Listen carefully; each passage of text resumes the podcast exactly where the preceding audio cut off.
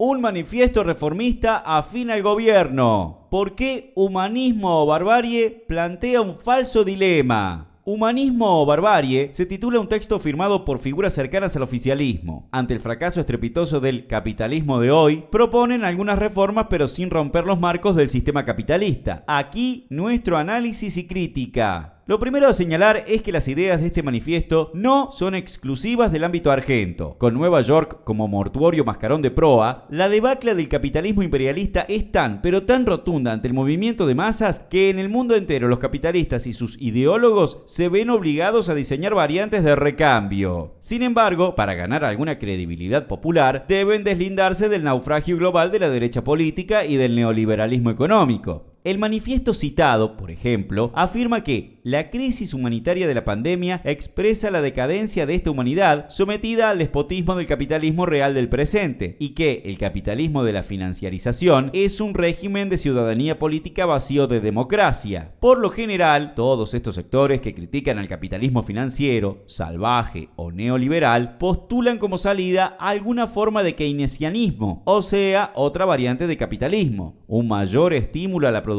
y al consumo que a la actividad bancaria y financiera, una mayor intervención del Estado en la economía y un poco de redistribución para disminuir los insultantes niveles de desigualdad social. Entre tales sectores se encuentra el Papa Francisco, cuya reciente carta a los movimientos sociales plantea la necesidad de un subsidio o renta básica universal y también milita allí Alberto Fernández, quien acaba de declarar que lo que llegó a su fin es lo que llamo el capitalismo especulativo y financiero y que lo que estamos discutiendo es cómo debe ser el capitalismo. Siempre olmo, nunca peras. Al capitalismo malo, el manifiesto oficialista le contrapone como salida genérica la ruptura con la financiarización, el capitalismo de esta época para que se inicie un rumbo instituyente de radicalidad democrática, igualdad sustantiva y desarrollo sustentable. ¡Epa! Incluso suena como anticapitalista. Los problemas comienzan al bajar a tierra en qué consistiría esa ruptura con el capitalismo de esta época. Propone al pasar una condonación de deuda soberana. Suena a no pagar la deuda externa, ¿no?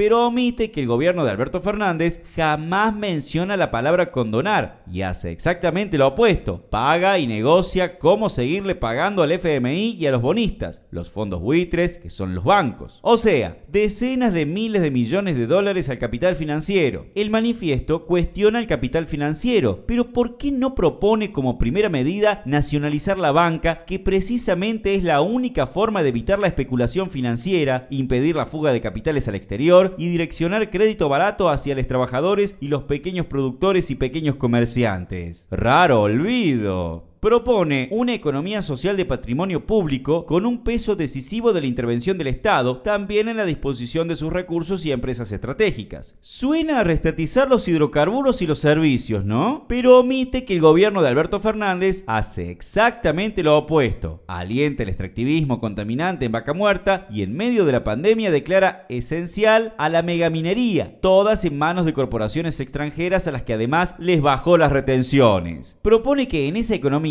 se inserten las empresas del porte que sean y con directorios que tengan respeto por la condición humana. Y aquí está la irrealidad. ¿En dónde estaría esa economía soberana que no paga deuda externa, reestatiza recursos y servicios, en la que se insertan empresas incluso de gran porte, o sea, corporaciones, con directorios humanos? Es muy simple, no existe. Por eso Alberto Fernández discute dentro del capitalismo sin ninguna ruptura, ni siquiera discursiva. Y atención, como socialistas, estamos de acuerdo en movilizar en unidad de acción por toda medida parcial que signifique un avance contra el FMI y la estafa de la deuda, por recuperar el petróleo o por reestatizar la luz, el gas o el subte. Pero en vez de proponer luchar por alguno de esos puntos, el manifiesto solo los alude para propagandizar un modelo ilusorio, un nuevo humanismo capitalista, es decir, un capitalismo bueno. Pero el olmo es siempre olmo y no ha dado, no da ni dará nunca peras. Contra el capitalismo, socialismo. La crisis y la recesión mundiales, que la pandemia vino a profundizar de un saque, sin duda van a reconfigurar el orden económico y político existente. En esta selva del sálvese quien pueda, quizás en algunos países surjan tendencias nacionalistas hacia un Estado fuerte, o quizás China cobre mayor protagonismo en la escena internacional en desmedro de la alicaída Norteamérica.